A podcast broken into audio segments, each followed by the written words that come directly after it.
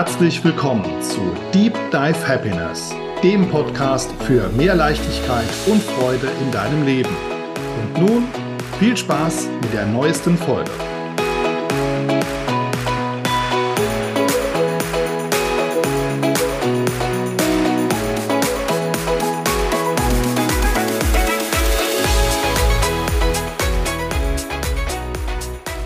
Willkommen zu Folge 11 von Deep Dive Happiness, dem Podcast für mehr Leichtigkeit und Freude in deinem Leben.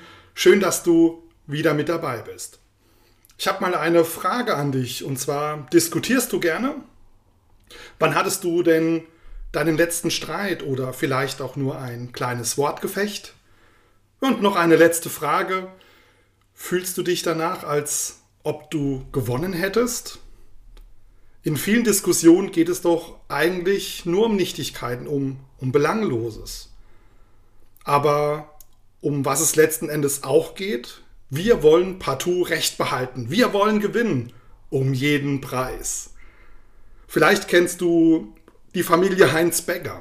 Nicht weit von meinem Wohnort im benachbarten Saarland spielt diese nostalgische Familiensitcom.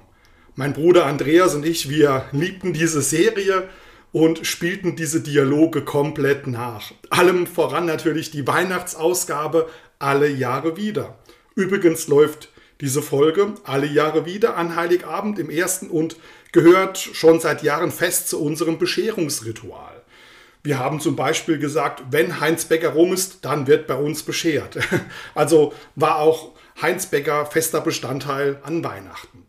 Aber nochmal zurück jetzt zu Heinz, Hilde und Stefan Becker und alle Jahre wieder. Es ist Heiligabend und nach dem ein oder anderen Missgeschick, dem sehr, sehr chaotischen Geschenke auspacken, fällt Hilde plötzlich auf, dass der Christbaum gar keine Spitze hat.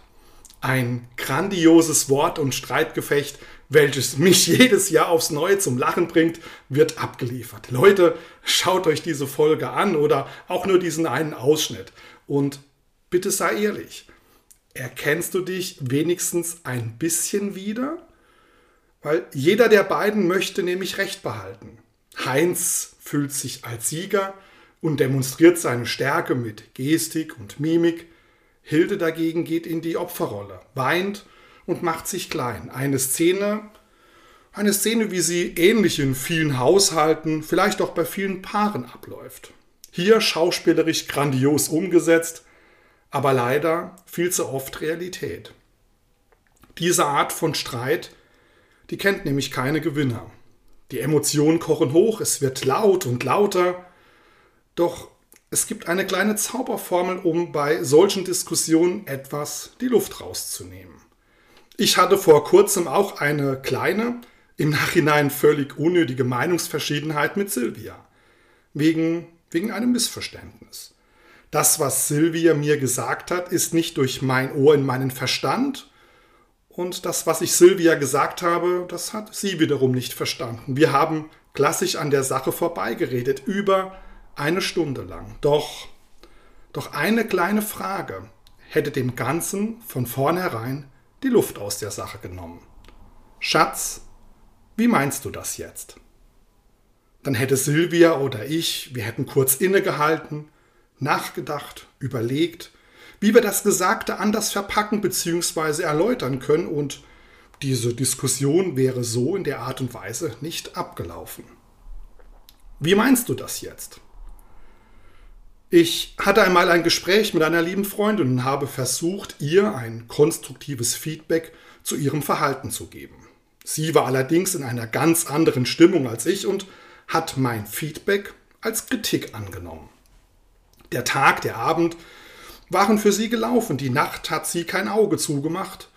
Am nächsten Tag habe ich gemerkt, dass es ihr nicht gut geht und sie gefragt, ob es an unserem Gespräch liegt.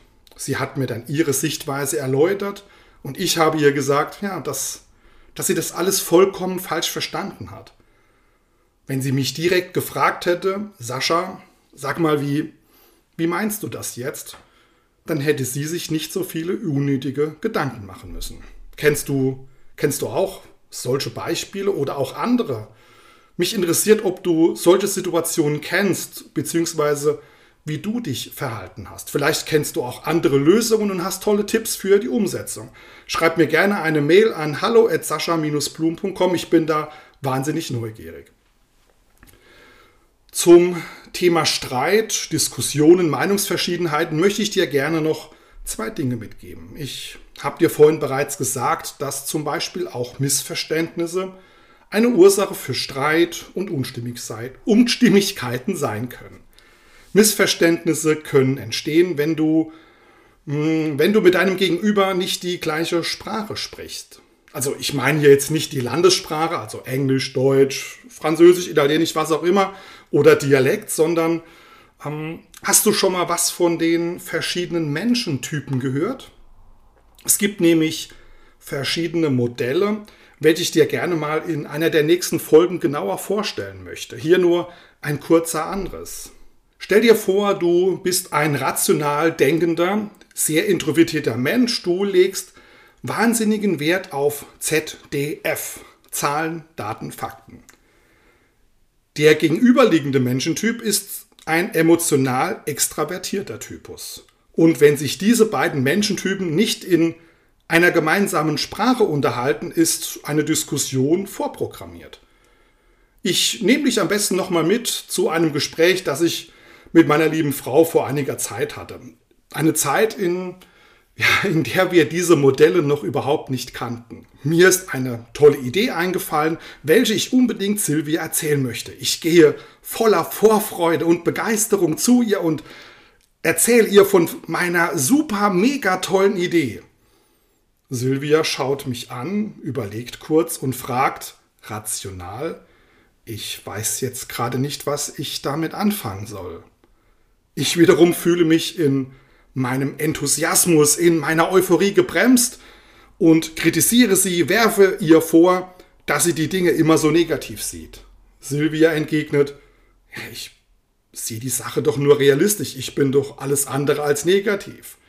Und so weiter und so weiter. Und so nimmt diese Diskussion dann auch ja, Fahrt auf. Was ist passiert? Wir haben nicht in der gleichen Sprache miteinander gesprochen. Ich ich hatte die Erwartungshaltung, dass Silvia mit der gleichen Begeisterung und Euphorie die Sache annimmt und sagt, super Sascha, yippie, genau so machen wir es. Und als Silvia mir rational antwortete, hätte ich diese Sprache auch einfach annehmen dürfen und nicht gleich die beleidigte Leberwurst spielen sollen. Verstehst du, was ich meine? Wie gesagt, werde, ja, ich werde in einer der nächsten Solo-Folgen etwas über das Kommunikationsmodell der Menschentypen sagen. Beim zweiten Geschenk, welches ich dir heute machen möchte, handelt es sich um unser Verhalten. Kennst du die drei urtypischen Verhaltensmuster bei uns Menschen, wenn wir uns angegriffen fühlen, egal ob jetzt körperlich oder verbal? Bereits unsere in Höhlen lebenden Vorfahren haben nach diesen Mustern ge- bzw. sogar überlebt. Und selbst nach Tausenden von Jahren sind diese Verhaltensautomatismen in unserem neuronalen Netzwerk gespeichert. Das erste Muster lautet einfrieren. Das Urmuster war nicht bewegen, um nicht entdeckt zu werden. Dieses Muster ist vor allem bei Kindern häufig zu sehen. Die halten ihre Hände so vor die Augen und sind der festen Überzeugung, wenn sie die Welt nicht sehen, sind auch sie unsichtbar. Bei Erwachsenen fällt dieses Verhalten im Streit auf, wenn der Mann ja, sorry, wenn ich mich jetzt wirklich an diesen Klischees so bediene, aber so kannst du dir vielleicht besser ein Bild davon machen. Also, wenn der Mann so tut, als würde er nicht zuhören, stur in den Fernseher oder auf sein Smartphone klotzt und, naja, gründender Abschluss nach zehnminütigem Dialog der Frau ist es, wenn der Mann dann fragt, hast du was gesagt? Puh, also da herrscht wahre Explosionsgefahr. Das zweite Verhaltensmuster ist Flucht. Und dieses Muster war lange Zeit auch mein Lieblingsmuster. Nach einem Streit habe ich mich dann gerne in meine Räumlichkeiten verzogen, habe ein Buch gelesen, Computer gespielt, was auch immer. Viele setzen sich auch gerne in ihr Auto und wollen einfach nur weg.